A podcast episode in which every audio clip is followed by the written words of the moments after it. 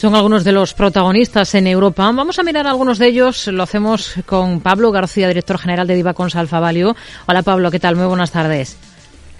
Buenas tardes, Rocío. Bueno, es una jornada muy descafeinada, ¿no? Se nota esa ausencia de Wall Street, donde, donde ya ha arrancado la temporada de presentación de resultados, sobre todo de la mano del sector financiero, lo veíamos en la última jornada. No sé de la europea, ¿qué, qué es lo que espera? ¿Hasta qué punto es o no optimista? En España, por ejemplo, empezamos con Bank Inter el jueves.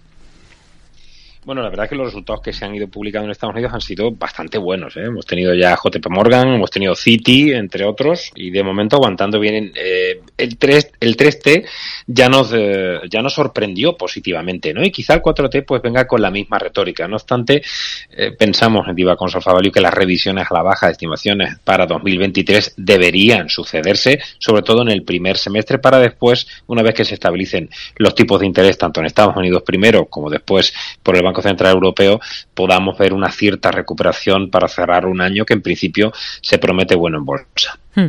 Si miramos a, compañías, estamos mirando a, varias de distintos sectores. Por ejemplo, a Renault, por ese anuncio que ha hecho del desarrollo de un nuevo cargador para sus vehículos eléctricos que va a permitir reducir las pérdidas energéticas, dicen un 30%, recargarse más rápido e inyectar energía de vuelta a la red gracias a su naturaleza bidireccional. Al margen de esto, de este tipo de, cuestiones, de estos avances que siempre son muy interesantes, ¿qué recomendación tienen ustedes ahora mismo para este valor, para esta compañía, para Renault? ¿Cómo ve las cosas ahora para Renault? Bueno, primero destacar que la realidad de esos desarrollos de baterías y cargadores son imprescindibles para el devenir de los vehículos eh, eléctricos. En el caso de Renault, nuestra recomendación a los precios actuales eh, es vendedora eh, y no le damos un potencial positivo, destacando un poco la falta de transparencia con la alianza Renault, Nissan y Mitsubishi, que esperamos que en el corto plazo puedan disiparse algunas dudas, la deuda neta que hay a nivel del, digamos, del sector industrial y también la dependencia del mercado doméstico eh, europeo no sin destacar que antes de la salida Rusia, por ejemplo, representaba un 18% de las ventas totales de Renault. Creemos que hay mejores opciones dentro del panorama de automovilísticas europeas. Para Total Energies, ¿cómo, cómo ven las cosas? Hoy es noticia por esa inversión que se ha confirmado para hacer un nuevo proyecto de petróleo en aguas de Brasil. Mm.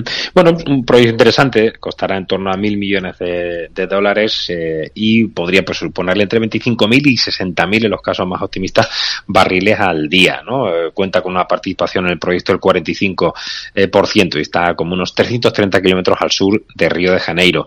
Total, bueno, el potencial también es que habían subido con mucha fuerza las petroleras, le damos un potencial a seis meses de tan solo el 3% y visto que el precio del crudo ha venido a la baja en los últimos meses, la mejor opción el top pick que barajamos en el sector sigue siendo Shell. Hmm. ¿Qué le parecen los planes de Marks Spencer para abrir hasta nueve, mm, hasta 20 nuevas tiendas en Gran Bretaña? bueno, muy optimista, ¿no? A ver, detrás de todo esto y la buena acogida del mercado, que sube ahora mismo en Londres un 1,75%, está que va a invertir casi 500 millones de libras en hacer sus tiendas, como han dicho, más grandes y mejores, ¿no? Y, bueno, pues la prensa británica eh, destacaba que se van a crear 3.400 nuevos puestos de trabajo, con todos los problemas, digamos, eh, que están teniendo tanto salariales como a nivel social en Reino Unido. Esto ha sido una buena noticia, ¿no? Que una gran compañía y muy conocida en, eh, en Reino Unido, pues esté, digamos, avanzando en esas aperturas, en esa hacer más grandes, mejores y encima creando puestos de trabajo. En cualquier caso bueno, interesante, ¿no? Pero vemos también otras opciones mejores dentro del sector de food retailers. Hmm. Tenemos en el punto de mira también a, Telecom Italia después de ese anuncio de una dimisión en su consejo de administración. ¿Qué es lo que más y lo que menos le gusta ahora mismo de, de esta compañía, sector telecos?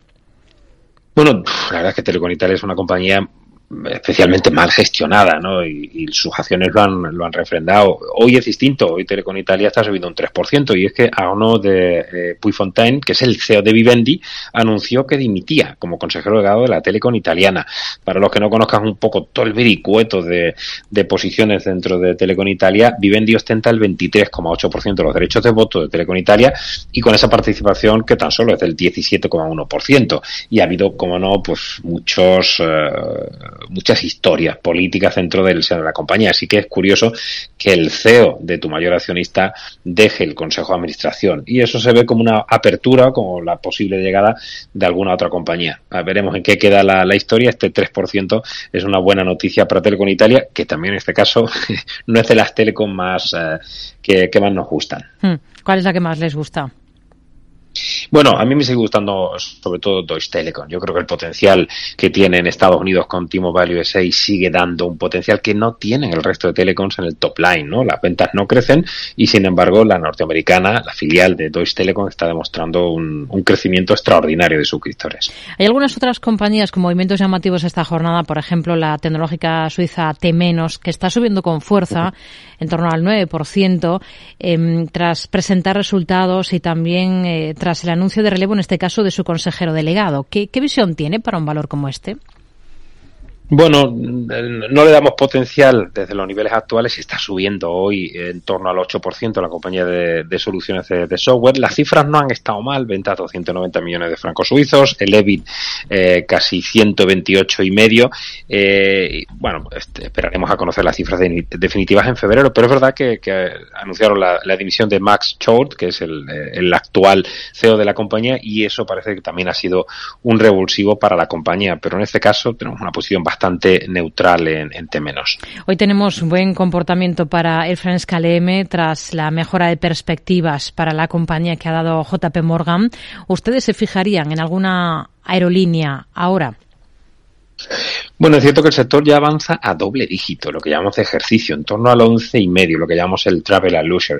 Es extraordinario la reapertura de China, las ciertas mejoras de las cifras de pasajeros. Desde luego las perspectivas parecen mejores, quizá han ido más lento de lo deseable, ¿no? Pero sin embargo, en un entorno de, recesión, eh, pues podría ser un lastre, ¿no? Una piedra en el camino de, la recuperación de las aerolíneas, ¿no? La subida de tipo, la inflación, que están mermando la renta disponible, ¿no? A ver si eh, habrá que ver un poco las reservas de la primavera-verano, cómo evolucionan para seguir apostando por este sector que está siendo, insisto, de los mejores de, de principio de ejercicio. Nos quedamos con ello. Pablo García, director general de Divacons Alfa Valio. Gracias por su análisis con nosotros. Muy buenas tardes. Igualmente, buenas tardes. En